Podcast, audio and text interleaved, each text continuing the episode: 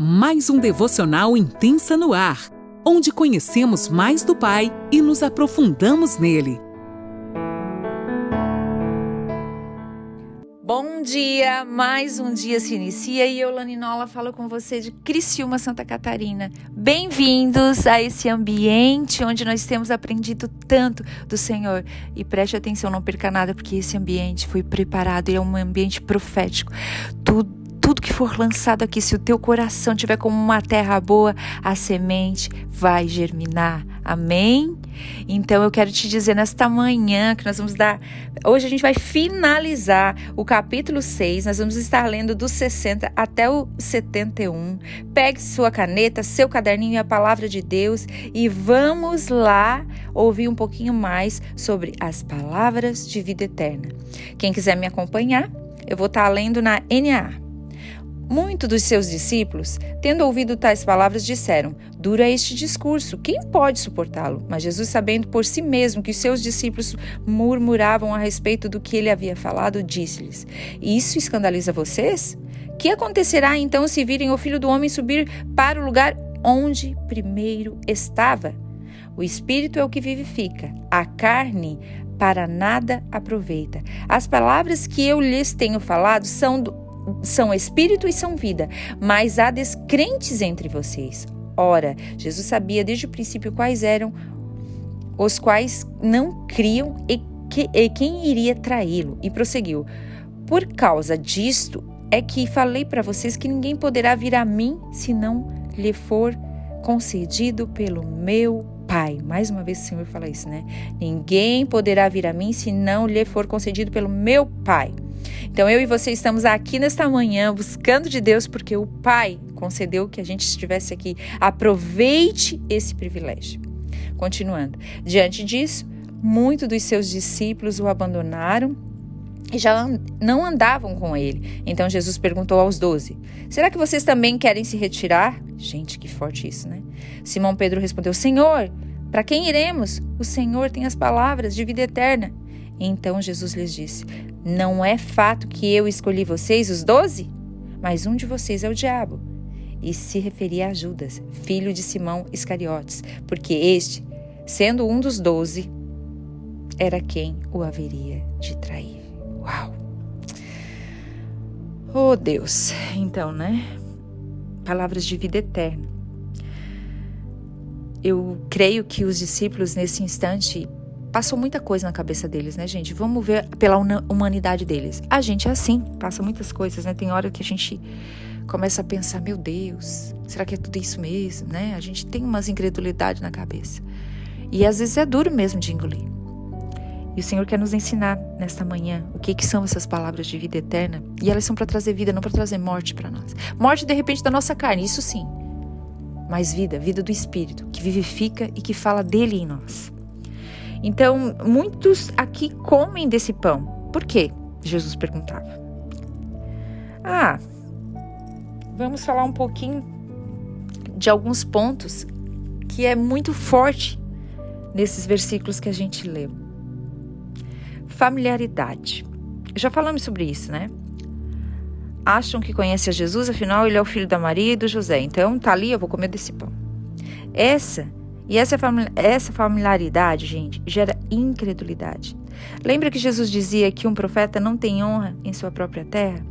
As pessoas achavam que o conheciam, mas na realidade não tinham intimidade com ele, só tinham informações sobre Jesus, diferente de ser íntimos. Então, aqueles discípulos que foram abandonando, que foram saindo, que já não seguiam mais ele, eles tinham apenas uma familiaridade. A própria família de Jesus, né?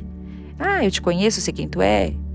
Então, muitas vezes a gente acha que conhece Jesus, mas a gente só tem informações sobre ele, assim como muitas pessoas aqui tinham informações sobre ele. Então, pegue isso nessa manhã e comece a degustar como está o teu relacionamento com Deus. É só uma familiaridade? Está indigesto demais de você ouvir isso que o Senhor tem dito? Como tá? Você só tem informações do Senhor ou você ouve o coração dele, obedece o que ele tem te dito, anda no compasso do coração dele, conforme ele caminha, você caminha, conforme ele dita para tuas vidas, conforme as direções que ele te dá, você caminha, ou ele é alguém que você só tem informações que você lá come do pão, afinal eu sei quem ele é, ele abençoa, ele faz milagre? Pense um pouquinho sobre isso hoje, sabe? Medite, deguste essa palavra. Ela é amarga, eu sei, mas deguste deguste, sinta o gostinho, para que isso traga um efeito positivo, para que a gente seja despertado. E se a gente está nesse lugar que a gente é só, é, só tem familiaridade com Jesus, que Ele nos tire dali nesta manhã e que nós sejamos íntimos dele, íntimos, aqueles que vão caminhar com Ele mais de perto. E o Senhor nos entrega uma chave nesta manhã. E a chave se chama intimidade. Saia da familiaridade e vá para intimidade. Gente, para ficar claro, vou dar um exemplo que é muito citado. Por exemplo, alguém que a gente conhece muito, que é um famosão nas mídias, né? Eu vou colocar aqui o, um jogador de futebol, né? O Neymar. Todo mundo acha que conhece ele, mas a gente tem familiaridade, a gente sabe, a gente acha às vezes que conhece mais ele que os próprios amigos dele mas na realidade a gente só tem familiaridade com ele. A gente não tem intimidade, então a gente não conhece o coração dele. E a chave liberada para nós nessa manhã é intimidade. Os discípulos de Jesus cresciam em fé, porque caminhavam ao lado ao lado, lado a lado com Ele. Quando a gente caminha lado a lado com Ele, a gente cresce a nossa fé e a intimidade aumenta e aumenta e aumenta. Então busque ser íntimo dele. Feche a porta do seu quarto, busque a Ele. Não permita é, ser sustentado somente pelo pão dos outros. Comece a, ser alimentado pelo pão que o Senhor quer liberar sobre a tua vida. Tem coisas que é só para ti, então seja íntimo dele. Ouça o coração dele. Ame aquilo que ele ama. Odeie aquilo que ele odeia. Isso é ser íntimo de Jesus. Relacionamento com ele é aquele que a gente vai ouvir a voz dele o tempo todo.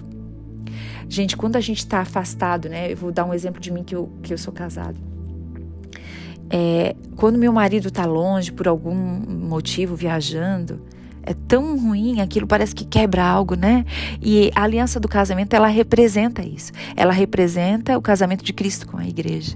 Então, é essa aliança de intimidade que o Senhor quer trazer para nós. Então, quando o Dirceu chega, e ele aí a gente fica pertinho e a intimidade de conhecer o coração dele no olhar para ele e ver ah você não tá bem você tá cansado de querer estar com ele de querer saber quem ele é viver com ele não o que ele trouxe para mim de repente de uma viagem o que ele pode me abençoar mas desfrutar da intimidade com ele isso me fortalece. Fortalece o nosso relacionamento fortalece a nossa aliança de matrimônio. Então, nosso relacionamento com Deus fortalece a nossa fé, fortalece a nossa aliança com Jesus, fortalece para que nos dias maus a gente seja sustentado por essa intimidade, por essa presença, por essa força que vem do coração do Pai. Gente, eu sei, esse pão é indigesto sim. Não é algo fácil de engolir, porque a intimidade com Jesus vai nos fazer renunciar de muitas coisas. Assim como aqueles que deixaram e já não caminhavam mais com ele. Eles não quiseram renunciar. Os discípulos, doze que ficaram, embora lá na frente Judas o traiu, ficaram os onze. Esses onze, eles com certeza renunciaram muitas coisas.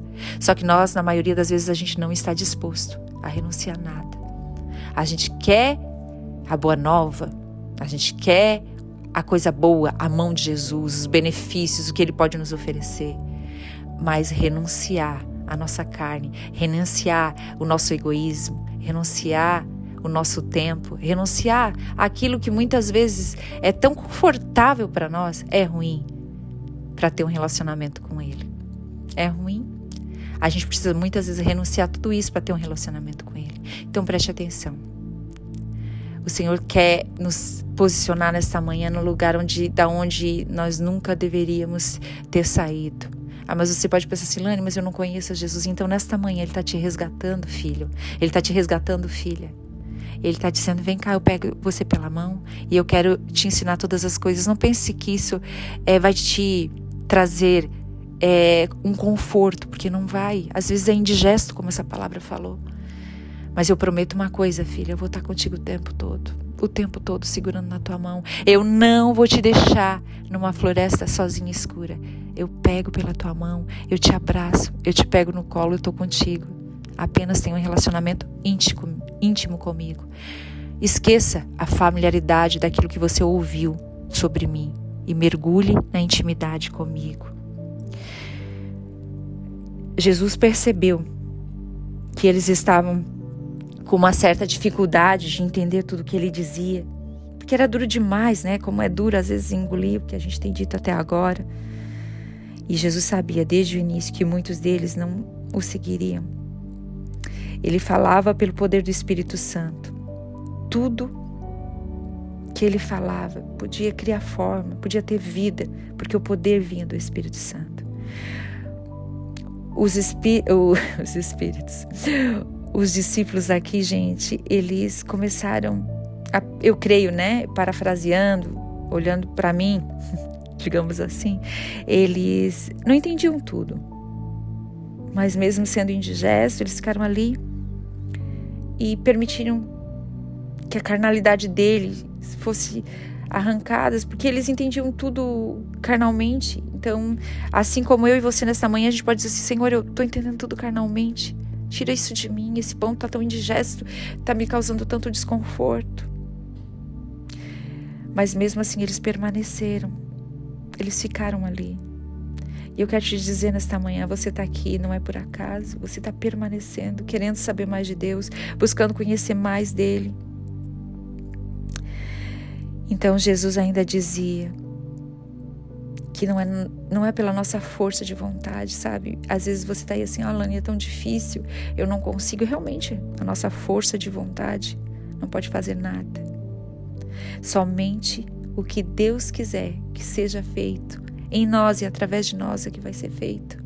Então, a partir do momento que a gente se permite ser moldado por Ele, que a gente entende que a nossa carne precisa morrer para que Ele cresça, então nós seremos um com Ele.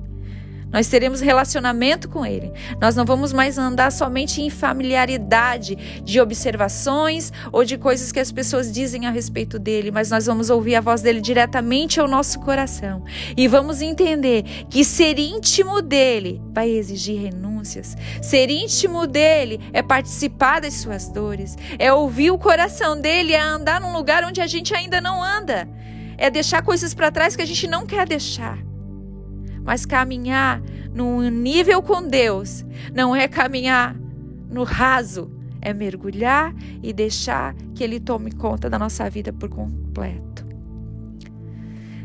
Então Jesus continua. Por isso eu falava antes que ninguém pode vir a mim por sua própria vontade, a não ser que meu Pai conduza a isso. Jesus sabia que daquele momento muitos iriam deixá-lo e que iriam traí-lo. Gente, as palavras de Jesus são indigestas para a nossa natureza caída, nossa natureza humana, nossa natureza carnal. Pois não quer, essas palavras em nenhum momento querem massagear o meu e o teu ego. Ela quer causar um desconforto para que a gente saia desse lugar onde eu me acomodei e tô aqui, ó, de boa na lagoa ela quer sim causar esse desconforto de tirar desse lugar para que você mergulhe. Muitas vezes, ai, tô com uma angústia, tô com um sentimento e essa angústia é permissão do Senhor para que você o busque mais, para que você mergulhe mais na palavra. Então, lá no versículo 67 e 69, que eu creio que é como se o Senhor estivesse perguntando para nós hoje, Jesus pergunta aos doze: Vocês também querem me abandonar? Oh, Jesus. Eita Deus. Então, nosso amigo Pedro diz: Para onde iremos, Senhor? Se só tens palavras de vida eterna. A gente crê que tu és o santo, que tu és o todo-poderoso, que tu é o cordeiro, Senhor, não. E Jesus continua: Olhem, eu não escolhi vocês doze, e mesmo assim um de vocês aqui vai me trair. Ele se referia a Judas, que estava ali com, entre os doze. Quantas vezes agimos como Judas e o traímos? Naquele momento, gente, Judas já estava se preparando para traí-lo. Ele já estava com tudo pronto. As moedas já estavam no seu bolso. Então preste atenção. Muitas vezes a gente está aqui como Judas. As moedas já estão no nosso bolso. As moedas, de repente, são as coisas que nos atraem para este mundo, que nos afastam dele. Lembra que eu falei outro dia? A gente pode ter as coisas, mas essas coisas não podem nos ter, elas não podem ser o Senhor do nosso, do nosso coração. Nosso único caminho, mesmo sendo indigesto, não compreendemos tudo que o Senhor diz, mesmo a gente não compreendendo, sabe? Mas somente Ele tem as palavras de vida eterna. Somente Ele. E eu quero frisar mais uma vez: a chave desta manhã é intimidade. Intimidade. Que possamos não deixar nada atrapalhar nossa entrega, seja no trabalho, na faculdade, pessoas, reputação, seja o que for, mas que nada atrapalhe a nossa entrega e essa intimidade com o Pai. Mesmo em meio à turbulência da nossa alma, que a gente possa dizer, Paizinho, eu quero estar contigo. Obrigada porque foi propósito teu me atrair para cá. Pois entendemos que és o pão vivo que desceu do, do céu, Pai. Nós entendemos que tu é o pão que nos sustenta e a nossa vida está em tuas mãos. Amém? Deus te abençoe.